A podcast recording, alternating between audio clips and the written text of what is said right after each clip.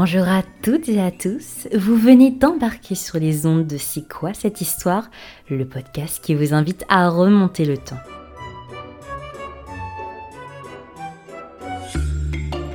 Bienvenue dans ce nouvel épisode de C'est quoi cette histoire? Je suis ravie de vous retrouver aux côtés de celle pour qui la Rome antique n'a pas de secret. Je veux bien évidemment parler de notre experte préférée. Bonjour Noémie. Bonjour. Après des semaines d'absence, nous sommes enfin de retour. Et pour ce premier épisode de 2021, nous vous proposons de commencer l'année tout en gourmandise. Après avoir été experte de la mode en Rome antique, Noémie sera aujourd'hui notre chef étoilé Made in Antiquité. Que mangeaient nos amis les Romains? Quels étaient leurs plats favoris? Ne bougez pas, Noémie va tout nous dire sur la gastronomie en Rome antique. Bon, avant toute chose, comment se présenter à un repas? Alors, sous la royauté, les repas sont simples. Il s'agit essentiellement de bouillie de céréales, voire parfois de la bouillie de farine, ainsi que des fèves, des légumes, du lard et un peu de vin. Alors par contre, le vin est interdit aux femmes et aux jeunes gens. À partir du IIe siècle avant Jésus-Christ, les classes les plus favorisées de la société romaine accordent plus d'attention à leurs repas. C'est les débuts des importations de denrées alimentaires et les premières recettes élaborées font leur apparition. Au deuxième siècle après Jésus-Christ, cette fois, la gastronomie romaine est à son sommet. Alors aujourd'hui en France, nous avons principalement trois repas quotidiens, que sont le petit déjeuner, le déjeuner, éventuellement le goûter pour les plus gourmands d'entre nous et le dîner. Est-ce qu'on retrouve un schéma d'alimentation similaire en Rome antique? Donc en Rome antique, effectivement, il y a également trois repas qui jalonnent la journée romaine, donc les équivalents de nos petits déjeuners, déjeuners et dîners avec des guillemets, hein, parce que c'est un peu une simplification, on va, on rentrer un peu dans les détails. Euh, concernant ce que nous appelons le petit déjeuner, on parle en latin de gentaculum. C'est un repas qui apparaît dès l'époque royale. On y consomme du pain et du fromage. Toutefois, sous l'Empire, le gentaculum tend à disparaître et les Romains se contentent en fait de boire euh, un peu d'eau. En ce qui concerne le déjeuner, sous la Rome royale, il s'appelle l'acena et à partir de la République, ce repas s'appelle le prandium. C'est un repas qui est pris euh, très rapidement et qui se compose généralement de viande froide et de fruits. Le dîner maintenant porte le nom, donc sous la royauté, de Vesperna et à l'époque de la République, c'est la Kena, encore une fois. Il est pris au milieu de l'après-midi et se termine à la tombée de la nuit. C'est le repas le plus copieux de la journée et le nombre de convives pour la Kena doit être compris entre 3 et 9. Les lits qui sont destinés à recevoir les convives sont installés autour d'une table et la place d'honneur est appelée locus consularis. Et donc la quena comporte quatre services la gustatio, la prima quena, l'altera quena et la mensae secundae. Avant de manger, les convives quittent leurs chaussures de ville et invoquent les dieux. Ensuite, le repas peut véritablement commencer. L'organisation et les traditions évoluent selon les époques. Donc, euh, on ne fait pas la même chose sous la République que sous l'Empire, par exemple. Sous la royauté et sous la République, le repas est pris dans l'atrium. Le pater familias, donc le père de famille, mange en position allongée alors que ses convives sont assis. La mère, les enfants et les esclaves mangent à des tables distinctes. Et les jeunes filles ne peuvent pas participer à des repas où sont conviées des personnes mariées. Les femmes mariées, elles, obtiennent le droit d'assister à ce repas, donc à la Kena, au 1er siècle avant Jésus-Christ. À partir du deuxième siècle avant Jésus-Christ, maintenant, donc sous la République, l'habitude de manger couché se développe dans la société aisée, mais euh, cette habitude reste réservée à la kena, donc euh, au dîner, l'équivalent du dîner.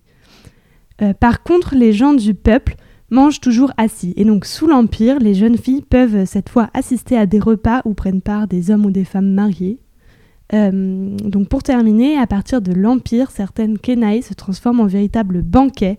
Donc le repas se fait en musique et euh, ces repas sont surveillés. Donc les censeurs vont surveiller les débordements pour euh, tenter de limiter les excès face aux dépenses que certaines familles ont pu faire et qui étaient absolument excessives. Et César va même jusqu'à interdire les plats somptueux et onéreux à son époque. Quels étaient les différents aliments qui composaient les repas des Romains De nombreux aliments composent la gastronomie romaine, que ce soit des aliments crus, des aliments cuits ou encore frits. Euh, je vais procéder par catégorie d'aliments et donc euh, on va commencer avec les céréales. Donc les Romains euh, consomment du blé, de l'épeautre, de l'orge, etc. Les céréales sont véritablement la base de l'alimentation romaine et sont dédiées à toutes les classes sociales. On peut consommer des céréales en bouillie ou encore en faire du pain. Et les Romains d'ailleurs sont des grands consommateurs de pain. C'est un peu euh, ce qui a perduré chez nous aujourd'hui français.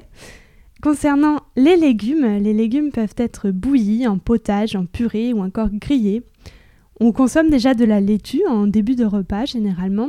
Et les Romains consomment également des betteraves, des oignons, des poireaux, des champignons et des légumes verts. Et du côté des légumes secs, ils apprécient particulièrement les fèves, les pois chiches et les lentilles. Pour les fruits, on consomme des fruits frais comme du raisin, des figues, des pêches, des poires, des pommes, mais également des fruits secs, donc des dattes, des noix, des figues séchées, etc. Euh, les viandes sont très diverses. Les Romains sont très friands de viande rôtie, souvent arrosée de miel. Le miel est euh, très souvent utilisé dans la gastronomie romaine, mais j'y reviendrai euh, un peu plus tard. Et donc, qu'est-ce qu'on consomme comme type de viande? On consomme de la viande de porc, que ce soit du cochon de lait, du porc salé, des tétines de truie, etc. Du bœuf, du mouton, de l'agneau. On consomme également du gibier comme du lièvre, du sanglier, du chevreuil, etc. Des volailles qui se déclinent sous toutes les formes, que ce soit le poulet rôti, le coq, les oiseaux d'élevage, mais aussi des oiseaux sauvages, ce qui est peut-être un peu plus étonnant pour nous aujourd'hui, à savoir des grives, des tourterelles sauvages, aussi des faisans et d'autres petits oiseaux. Euh, on consomme aussi de la charcuterie, donc euh, du jambon, jambon fumé, saucisses, boudin, tripes, etc des loirs aussi, ce qui peut aussi paraître un peu surprenant euh, pour nous. Et les Romains connaissaient et dégustaient également du foie gras d'oie, du foie de porc, du foie de scar, donc ce qui est attesté comme étant consommé par l'empereur Vitellius dans les textes d'auteurs antiques. Et aussi tout un tas d'autres choses assez originales si vous avez besoin d'idées pour impressionner vos convives, à savoir des cervelles de faisan et de pan, qui étaient également consommés par l'empereur Vitellius et par l'empereur Elagabal, des langues de flamand ou encore des cervelles, des langues de griffes, de perroquets, de rossignols ou encore d'autruches. Donc tout ça est attesté dans les textes comme étant euh, consommé par des empereurs, hein. c'est pas des, inventions. On mange également du poisson euh, dans la Rome antique, donc euh, c'est un, plat qui est très présent sur les tables romaines. On consomme les poissons frais ou en salaison, on parle à ce moment-là de salsamentum. Et donc on peut les consommer entiers ou en morceaux, salés ou dans une saumure. Les Romains apprécient particulièrement le rouget, mais euh, aussi certaines espèces qui sont assez rares. Les huîtres et la langouste sont également très appréciées et les escargots sont considérés comme des plats luxueux au même titre que la sardine et l'esturgeon. Et donc pour terminer sur ce petit tour d'horizon, on consomme également d'autres types de produits animaux donc par exemple des œufs, mais également des produits laitiers, en particulier du lait de brebis ou du lait de chèvre qui provient euh, souvent de l'exploitation familiale euh, s'il y a. Euh, le colostrum est le nom qu'on donne au premier lait de la jeune chèvre et qui est très épais, qu'on apprécie particulièrement sur les tables romaines. On peut également fumer le fromage avec des guillemets parce que ça ne correspond pas au fromage tel qu'on le connaît aujourd'hui. Et on mange également des gâteaux à base de fromage, euh, fromage romain, hein, on s'entend, et de miel. Donc en fait, les Romains avaient euh, quand même une alimentation assez riche et variée. Oui, exactement, contrairement à l'idée qu'on peut s'en faire euh, aujourd'hui. Et euh, j'aimerais pousser le vice euh, jusqu'au bout. Donc tu nous as, euh, évoqué le fait un petit peu plus haut que les femmes donc n'avaient pas le droit de consommer de vin. elles étaient notamment exclues des repas, de, de, nombreux repas. Est-ce qu'il y avait aussi des aliments qui leur étaient interdits ou c'est quelque chose que tu n'as pas forcément retrouvé dans tes recherches? Alors c'est quelque chose que j'ai pas eu l'occasion de croiser pour le moment, mais effectivement c'est un sujet qu'on pourra traiter et qu'on pourra aborder dans dans, un prochain épisode consacré au rôle de la femme dans la société romaine. Restez connectés, donc euh, ce, sera le sujet d'un autre, euh, d'un autre épisode. Alors, quels épices et condiments les Romains utilisaient-ils pour assaisonner ces plats assez variés? Alors, les plats romains peuvent être accompagnés de, tout un tas d'épices et de condiments. Donc, euh, Concernant les, herbes aromatiques, on utilise de la nette, du cumin, de la coriandre ou encore des graines de pavot. On utilise aussi beaucoup de sauces dans la cuisine romaine qu'on prépare à partir de poivre, de vinaigre, de vin ou encore de miel, donc comme j'en parlais tout à l'heure. Les fritures, elles, sont réalisées avec de l'huile d'olive et les aliments peuvent être cuits ou frits directement dans les sauces en fait. Donc que ce soit du vin mélangé à du garum, du garum seul, euh, un mélange d'huile ou encore euh, d'huile, de miel et de garum. Alors j'ai utilisé le mot garum à moult reprises. Qu'est-ce que le garum? Le garum en fait c'est une... C'est un mélange qui est réalisé à partir de sang et d'entrailles de poisson macérés.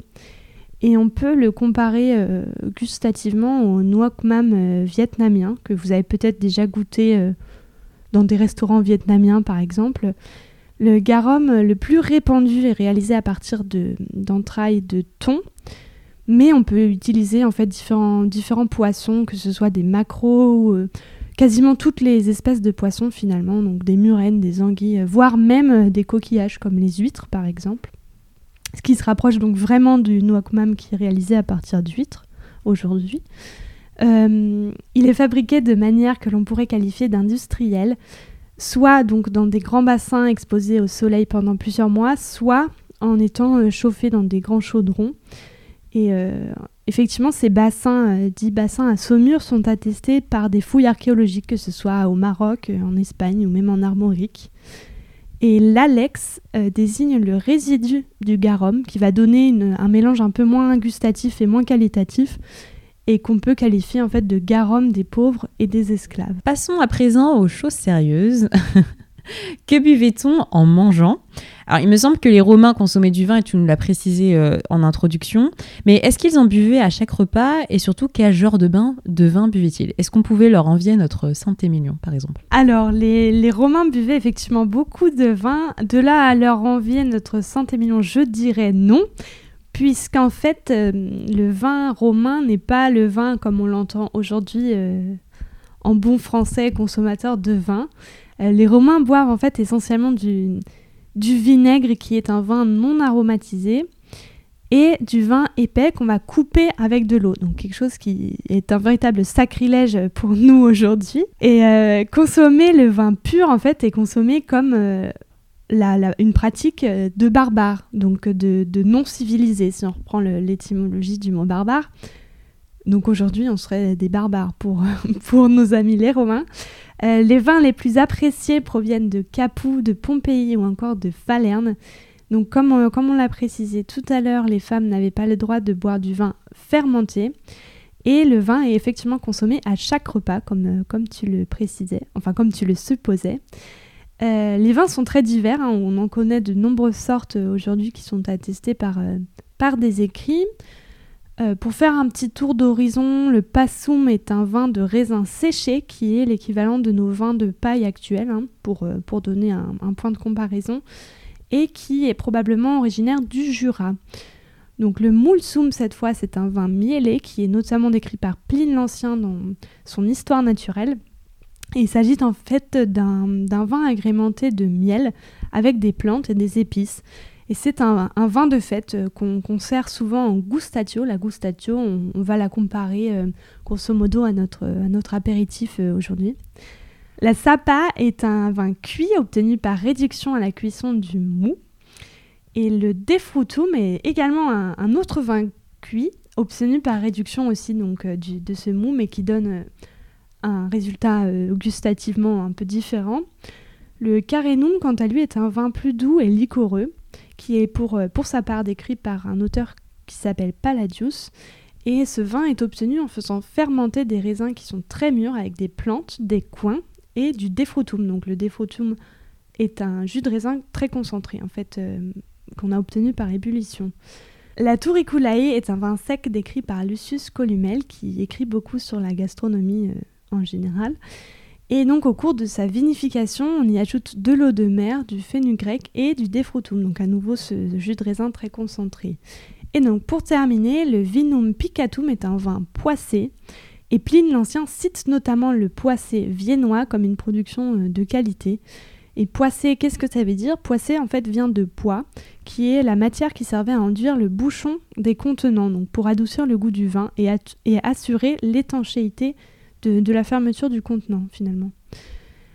un autre type de, de boisson est la posca.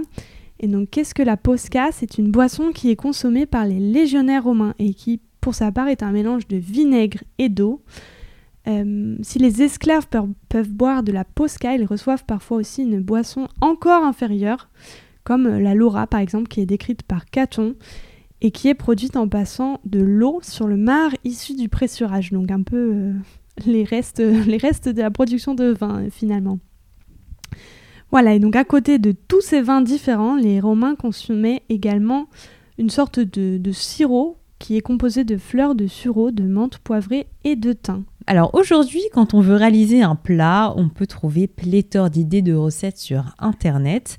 Alors même si les Romains n'avaient pas de smartphone, hein, soyons clairs là-dessus, est-ce qu'il existait déjà des écrits sur les étapes de fabrication d'un plat? Alors effectivement, plusieurs auteurs antiques nous renseignent sur la cuisine romaine par le biais de traités d'agronomie notamment. Euh, ces traités d'agronomie sont appelés en général des re rustica et donc je peux citer euh, comme exemple donc Caton l'Ancien pour le 3e siècle avant Jésus-Christ, Varon pour le 1er siècle avant Jésus-Christ, notre cher Columel qu'on a déjà croisé tout à l'heure pour le 1er siècle après Jésus-Christ ou encore Palladius pour le 4e siècle après Jésus-Christ. Donc ce sont des des sujets qui traversent un peu les siècles. Hein. Euh, d'autres informations plus partielles sont également données sur la cuisine romaine par euh, des auteurs comme Martial, Ovide ou encore Pline. Au 1er siècle après Jésus-Christ, Marcus Gavius Apicius, le cuisinier officiel de l'empereur Tibère, va rédiger la première version de son De Coquinaria, qui est un ouvrage compilant des recettes de cuisine, qui servait à la table de son empereur. Le contenu de cet ouvrage est continuellement retouché et enrichi jusqu'au IVe siècle après Jésus-Christ, et c'est aujourd'hui la source la plus complète sur la cuisine raffinée romaine que l'on connaît, parce que effectivement cette cuisine euh, qui servait à la, table impériale est réservée aux plus riches. Hein. Euh, cet ouvrage est découpé en 11 volumes et contient environ 500 recettes, donc c'est quand même assez conséquent pour nous aujourd'hui. Euh, toutefois, Apicius n'a jamais donné de recette complète de A à Z comme ce qu'on suit nous aujourd'hui dans nos livres de recettes, ce qui rend le, plat plutôt euh, infaisable par nous aujourd'hui, c'est-à-dire qu'il manque euh, les proportions, les quantités ou encore les durées de cuisson. Et donc une équipe euh, de chercheurs du CNRS a travaillé à reconstituer les recettes en les adaptant aux matières premières dont nous disposons aujourd'hui et en restituant les informations manquantes, donc pour s'approcher au plus près de ce que pouvait euh, cuisiner Apicus en fait, mais avec euh, les moyens dont nous disposons actuellement. Et donc pour vous donner un exemple de plat, donc euh, les lentilles au fond de cardon que Apicus appelle lenticula expondulis sive fondilis. Donc je vais vous citer la, traduction française qui a été donnée de sa recette. Effeuiller les artichauts pour prendre les fonds et cuire à l'eau bouillante salée mettre les lentilles à cuire dans de l'eau froide, ajouter le verre du poireau et la coriandre émincée, poursuivre la cuisson à feu doux à couvert, dans une petite casserole mettre le miel à blondir, donc à nouveau l'emploi du miel hein, pour, euh, pour assaisonner, piler le poivre, la graine de coriandre, le cumin, la menthe sèche et le pouliot. Donc vous voyez qu'il y a énormément d'assaisonnement qui entre en jeu dans, les plats romains. Hein. Lorsque le miel est prêt, déglacer au vinaigre, ajouter le garum et le défritum, réduire les fonds d'artichaut en et incorporer le tout aux lentilles. Avant de servir, ajouter l'huile d'olive et saupoudrer de poivre, servir chaud en accompagnement d'une volaille par exemple. Donc voilà un exemple de, contenu des recettes qui sont livrées par Apicius. Euh, au niveau des desserts, je vais également vous citer un petit exemple. Donc la patina de poire, se procurer un kilo de poires, les éplucher et en faire deux petits dés, placer les poires dans une casserole avec un demi-verre de vin doux comme du muscat, rajouter 4 cuillères à soupe de miel, une de garum et deux de cumin en poudre. Poivrer le tout et cuire jusqu'à ce que les poires soient tendres, ensuite laisser tiédir un instant et mélanger le tout avec 6 œufs. Et donc là, on a la, version euh, donc adaptée par le CNRS puisqu'on nous donne des indications de cuisson plus précises, mais donc euh, verser l'ensemble dans un plat beurré et mettre au four à 220 degrés environ pendant 40 minutes. Donc euh, cette, recette euh, de patina a été déclinée d'ailleurs par Epictus avec des pommes et des prunes. Donc c'est un équivalent de, de, gâteau ou de tarte en fait. Et donc, ces, ces, recettes qui sont adaptées, hein, vous voyez que là, on avait des indications pour la cuisson qui n'existent pas à l'origine dans la recette romaine. il existe une version traduite de l'œuvre d'Apicius qui, a été publiée aux éditions des Belles Lettres. Mais il existe aussi de nombreuses recettes adaptées euh, pour nos, placards de cuisine actuels qui sont disponibles euh, sur Internet, donc gratuitement. Euh, si vous tapez recettes Apicus romaine, vous trouverez tout un panel d'adaptations de, de, recettes romaines. Donc si l'envie vous prend d'expérimenter la cuisine romaine, n'hésitez pas ça réserve de bonnes surprises et c'est généralement euh, très bon. En tout cas, tu as réussi à nous mettre l'eau à la bouche. On enregistre cet épisode juste avant euh, le déjeuner et je peux vous dire que ça me donne bien faim, toutes ces petites recettes. oui, on a le ventre euh, qui grouille. J'avais juste une petite question pour agir par rapport à ces recettes.